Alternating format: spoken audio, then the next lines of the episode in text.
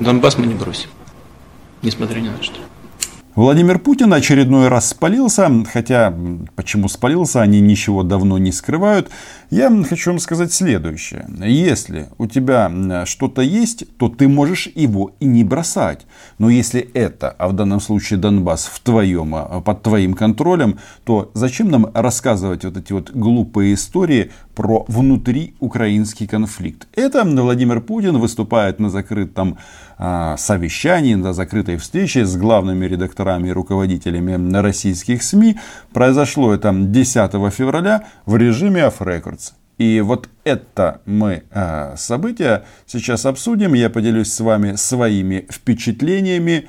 И, конечно же, с вас подписка на канал по той причине, что мы называем здесь вещи своими именами. Напомню, может кто-то не видел предыдущее видео, но встреча была закрытая. А как так получилось, что ее неожиданно открыли? Да, а благодаря вашему покорному слуге. Хотя слуга, слуга народа нет. Просто благодаря а, корреспонденту Униан. Дмитрий Сергеевич, э, Цымбалюк Роман, агентство Униан. Я хотел бы вот эту тему тоже встречи с главредами продолжить. Вы могли бы подтвердить или опровергнуть э, диалог Владимира Путина с Маргаритой Симонян? И в частности, говорил ли а, Путин вот эти вот слова о том, что вопрос Донбасса в российском государстве должен быть э, принят с учетом интересов всех россиян.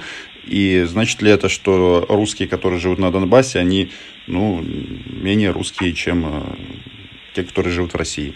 Вы помните, Симонян совсем недавно гастролировала в оккупированном Донецке, и там на каком-то дебильном форуме обратилась, ну а кому она может обратиться? Есть только тут один человек, кто принимает такие решения. Она сказала, Россия, матушка, забери Донбасс домой. Ну, в смысле, в Россию. И после этого уже была вот эта встреча с Путиным, и там она предложила, по версии газеты «Коммерсант», повторить а, только не русскую весну, а русское лето. Мол, там люди уже считают, что они живут в России или хотят в России жить, хотя де-факто ну, флаг российский, вот такая на Россия. И вот эти вот э, заявления, что забери, э, то есть сделай что-то. Россия уже все, что могла, сделала. И отвечая на мой вопрос, тогда э, Дмитрий Сергеевич Песков заметил следующее, в результате чего мы получили в своем распоряжении вот эту вот эпическую запись, где Владимир Путин говорит и о Донбассе, и не только о нем, еще э, размышляет о генетическом коде, о мобилизации, о Навальном, ну и так далее. Действительно, действительно была, э, была тема Донбасса, была тема Донбасса, э, действительно был ответ президента. Мы, вы знаете, мы вообще, наверное, поделимся с э, небольшими выдержками из слов президента по ключевым, некоторым ключевым вопросам, далеко не всем. Мы поделимся и, наверное, распулим телеканалом эти слова президента – и вот это случилось. Пресс-служба Кремля опубликовала выдержки выступлений Владимира Путина. Да, там нет самих вопросов, но мы все-таки исходим из того, что э, газета «Коммерсант» сильно вряд ли бы ошиблась. Ну и понимая контекст, э, понятно, что Симонян как раз могла поставить вопрос, ну когда же придет это а, русское лето на оккупированные части востока Украины. Забегая вперед, скажу, никогда и там всегда теперь будет русская зима. Ну, по крайней мере, до того момента, пока русские оккупанты оттуда не уберутся. Это и Донбасса касается. Вы понимаете, конечно, э, у меня перед глазами стоят некоторые люди, которые получили травмы и увечья, особенно дети в Донбассе получили а, увечья на востоке Украины. Про детей он вспоминает. В России вообще любят свои преступления а, прикрывать детьми. Но а почему, например, Владимир Путин не вспоминает про российского десантника Николая Козлова, который сначала был в Крыму, а потом а, отправился на Донбасс и там потерял ногу, получил увечья. И вот э, Владимир Путин, очевидно, про него тоже говорит в данном случае. Но вот как бы давайте-ка не путать э, причинно-следственные связи. До того момента, пока российские десанты, артиллеристы, танкисты и другие товарищи не отправились туда, этого же ничего не было. И все дети росли, а, и все у них было хорошо. А потом а, в одной прекрасной стране почему-то забеременели Новороссией. Произошел выкидыш. За кого свечки поставил? За тех, кто пострадал, и за тех, кто отдал свою жизнь, защищая людей в Новороссии. На наших с вами плечах огромная ответственность за Россию в целом. И прежде чем принять какое-то решение, мы должны подумать о последствиях любого нашего шага. Донбасс мы не бросим несмотря ни на что. Большой привет украинским говорящим головам, которые частенько любят использовать вот эту вот формулировку, что для России Донбасс это чемодан без ручки, что тяжело иди, нести, дорого, и что мы, в принципе, ну, в смысле, а, украинцы можем рассчитывать, что этот бред когда-нибудь прекратится. Да ничего подобного. Еще раз, не нести и терпеть не Путину. Но вот это вот штука, что нужно подумать о последствиях. Ну, о последствиях, конечно, нужно было думать до вторжения, в первую очередь, и о детях погибших, и э, гражданском населении, и о военных. Ну, все же люди. О каких последствиях Владимир Путин говорит? Ну, конечно же, это секторальные санкции. Вы понимаете, если они сейчас как бы эту территорию официально забирают, но они ее так забрали, а теперь как бы идут по пути Крыма. Ну, к чему это приведет?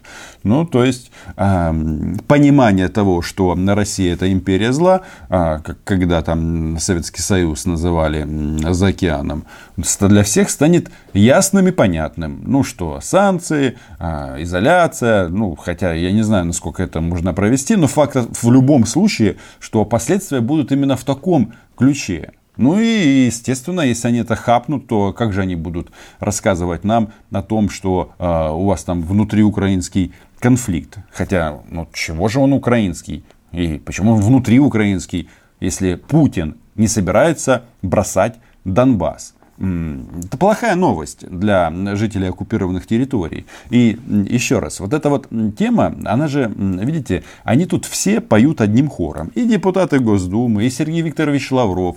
Что он сказал недавно, делал видео, так и называется про плохую новость, а, что будут жить как сейчас, ну то есть в говне. Ну, да, будут им показывать Путина в прямом эфире, а, рассказывать, что еще немного, потерпите, мы вас не бросим, а комендантский час отменять никто не будет. И вот это то, что мы сейчас наблюдаем, оно же м- следствие, по сути, м- того, что Зеленский отключил путинско-медведчуковские каналы в Украине, и они начали а, что, войну. А что умеет еще делать Российская Федерация? Я читаю сегодняшнюю сводку. Трое погибших. Подорвалось на, подорвались парни на не, неизвестном взрывном устройстве. На прошлой неделе тоже была такая же история. На каком-то взрывном устройстве. Но вот по первому случаю, я вот со специалистами разговаривал, они говорят, что что произошло? Взрыв был в том месте, по которому а, постоянно а, перемещались украинские военные. Ну, то есть, назовем это тропа такая, по которой они ходили для того, чтобы нести службу. И тут что-то взорвалось. А, погибшие.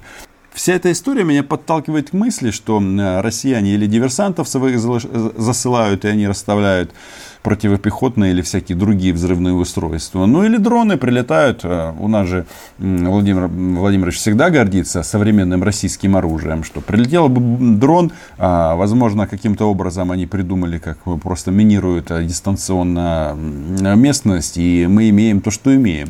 Но мне кажется, что таких случайностей не бывает. И тут должны быть приняты военные меры для того, чтобы, а, если это дроны, они должны сбиваться, если это диверсанты, они должны ликвидироваться. Ну, как бы все очень и очень Идет развитие, понятно.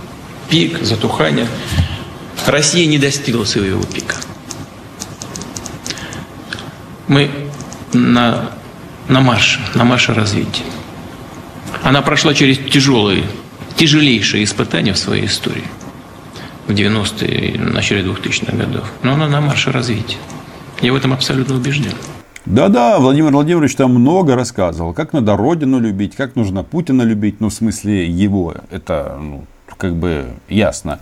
Россия, Путин едины. И давил он на эти все патриотические темы, о том, что навальнисты, они наймиты Запада, о том, что Запад всячески хочет ослабить Россию.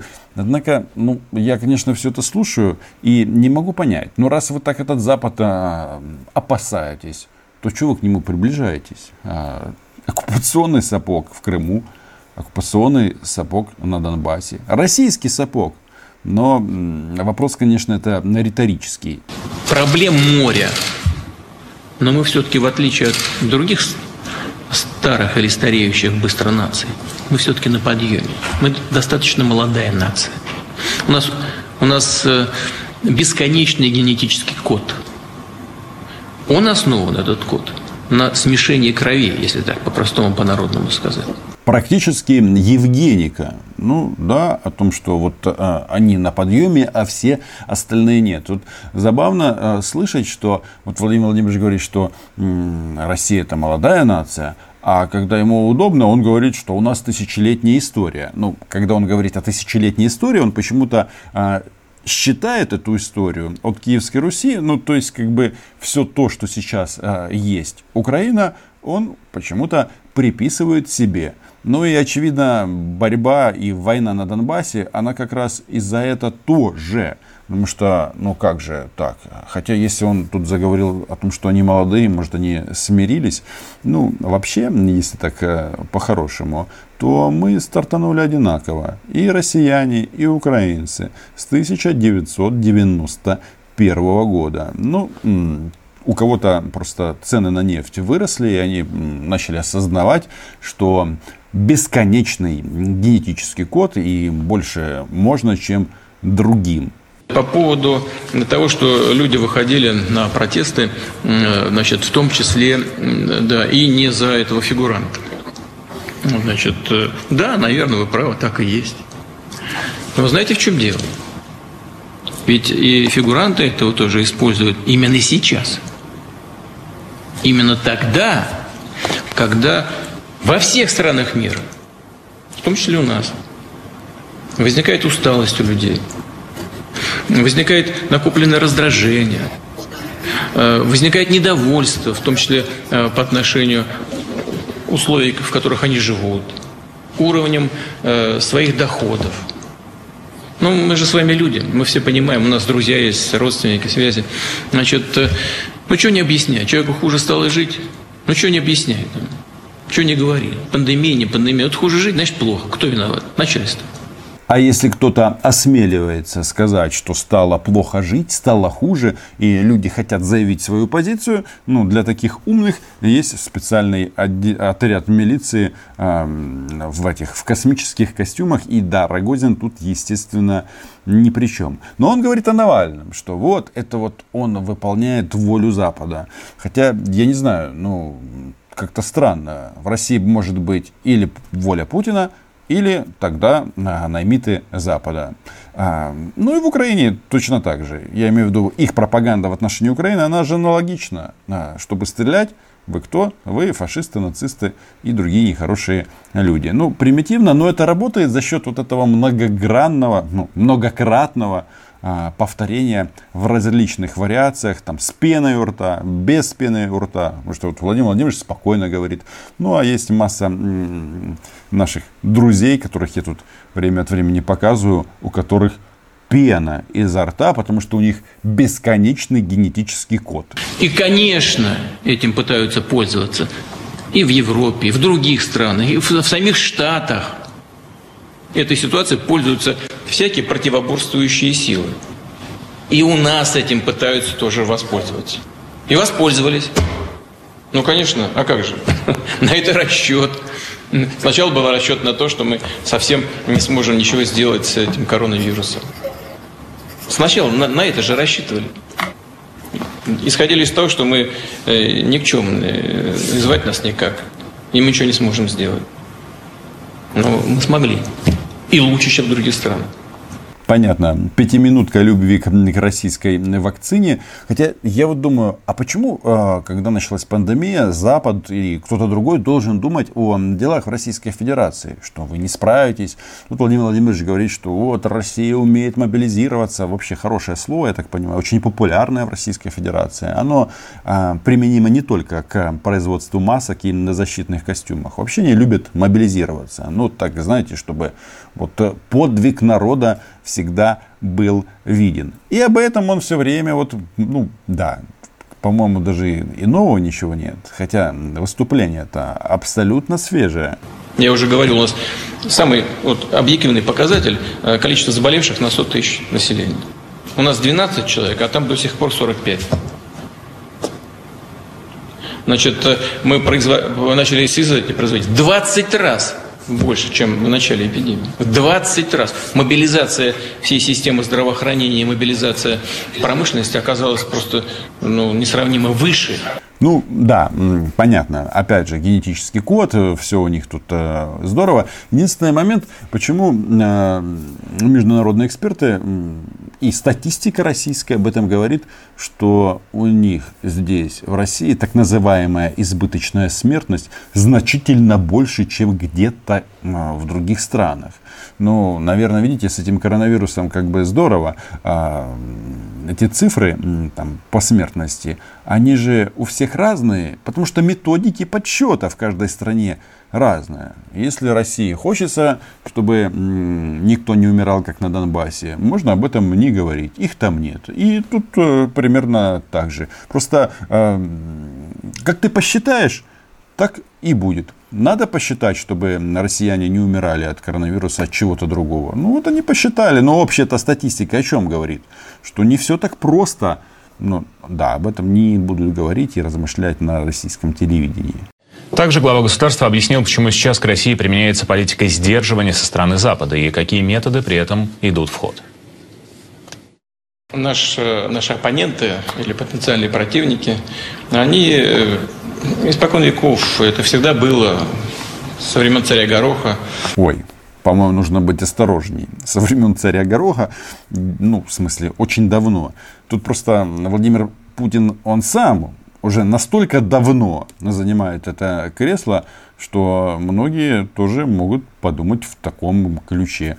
И да, иногда кажется, что кого-то нужно просто поставить на горох. Но, конечно, все оборачивается таким образом, что это внешний враг мешает России и э, заводит этот, э, пытается этот бесконечный российский генетический код обрезать. Ну а в качестве хирурга выступает Навальный. Его, кстати, фамилию он так и не назвал. Эм, хотя как он будет эм, оперировать, находясь в тюрьме, в нашей новейшей истории, уже более отдаленный в период подготовки ведения Первой мировой войны, всегда опирались на людей очень амбициозных, э, жаждущих, жаждущих власти, э, всегда их использовали. Использовали, конечно, не, не для их интересов, а для своих собственных. И здесь ничего нового мы не видим. Вообще не вижу я ничего нового. Вот. Амбиций много, энергии много, желания там, заработать побольше денег, прорваться к власти очевидное. И, и все это просто самым активным образом используется. А для чего? Для того, чтобы ослабить Россию Владимира Путина. Ну, тоже как бы понятно.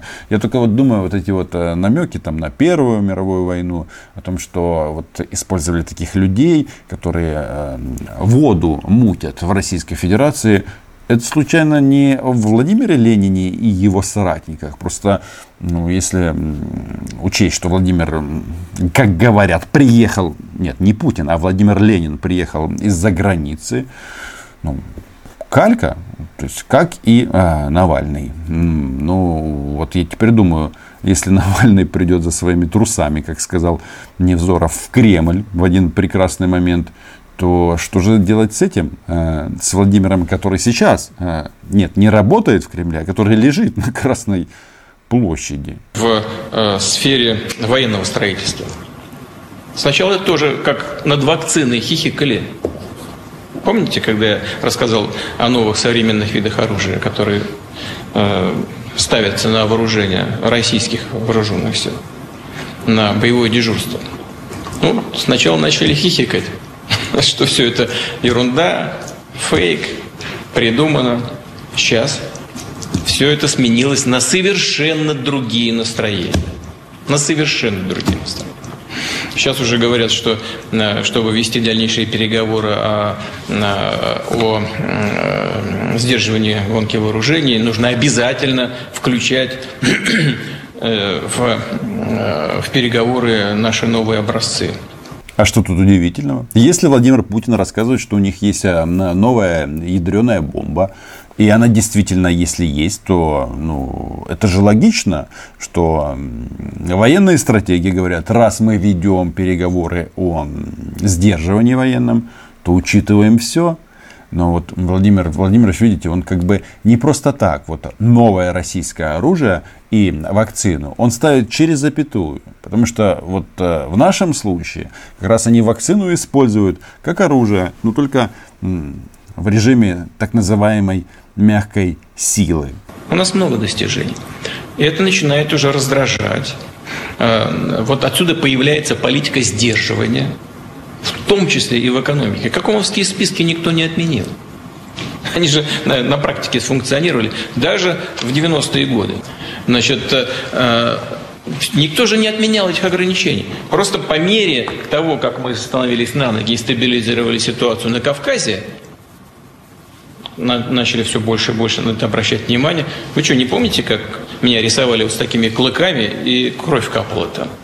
Ну, справедливости ради, если мы рассматриваем сегодняшнюю ситуацию, тогда Россия а, занималась, ну, то, что называется внутрироссийский конфликт, если мы говорим о Кавказе, то сейчас э, клыки можно рисовать. Можно рисовать э, смело и уверенно по той причине, что, ну, а что, э, российская армия продолжает действовать. Ну, тогда на Кавказе, сейчас э, в Украине.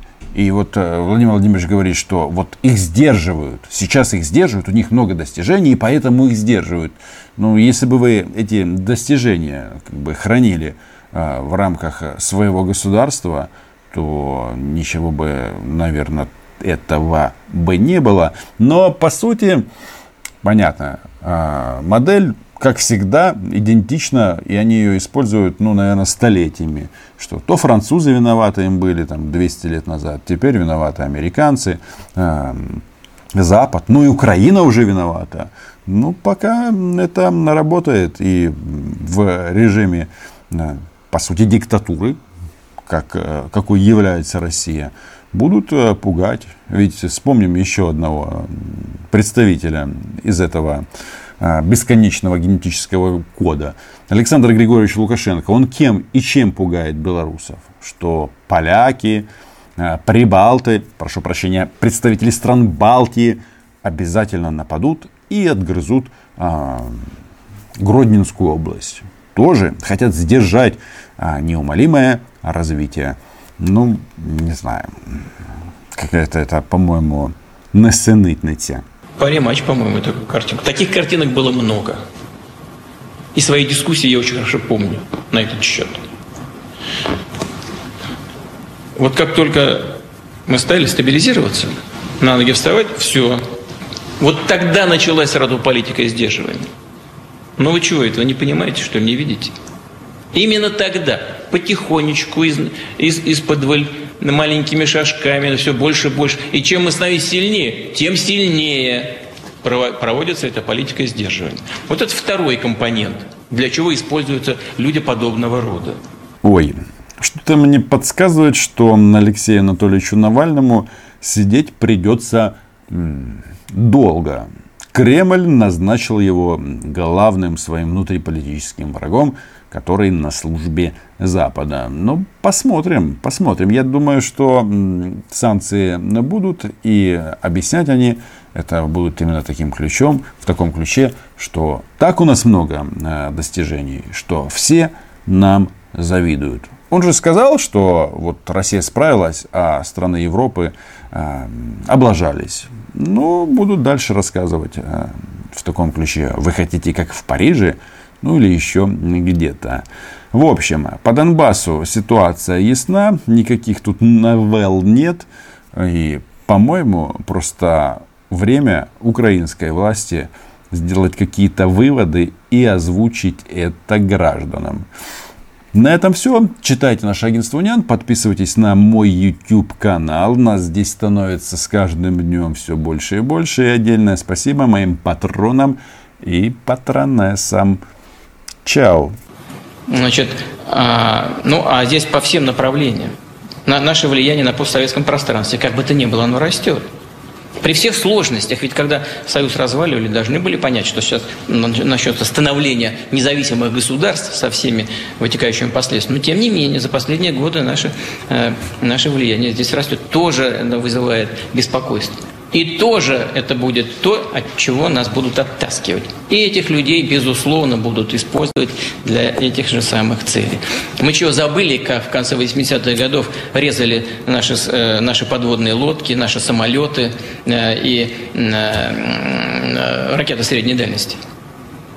После того, как начали их уничтожать, главный конструктор покончил жизнь самоубийством наш, застрелился. Вот это вот в, рамках, так сказать, общих э, разговоров о, снижении напряженности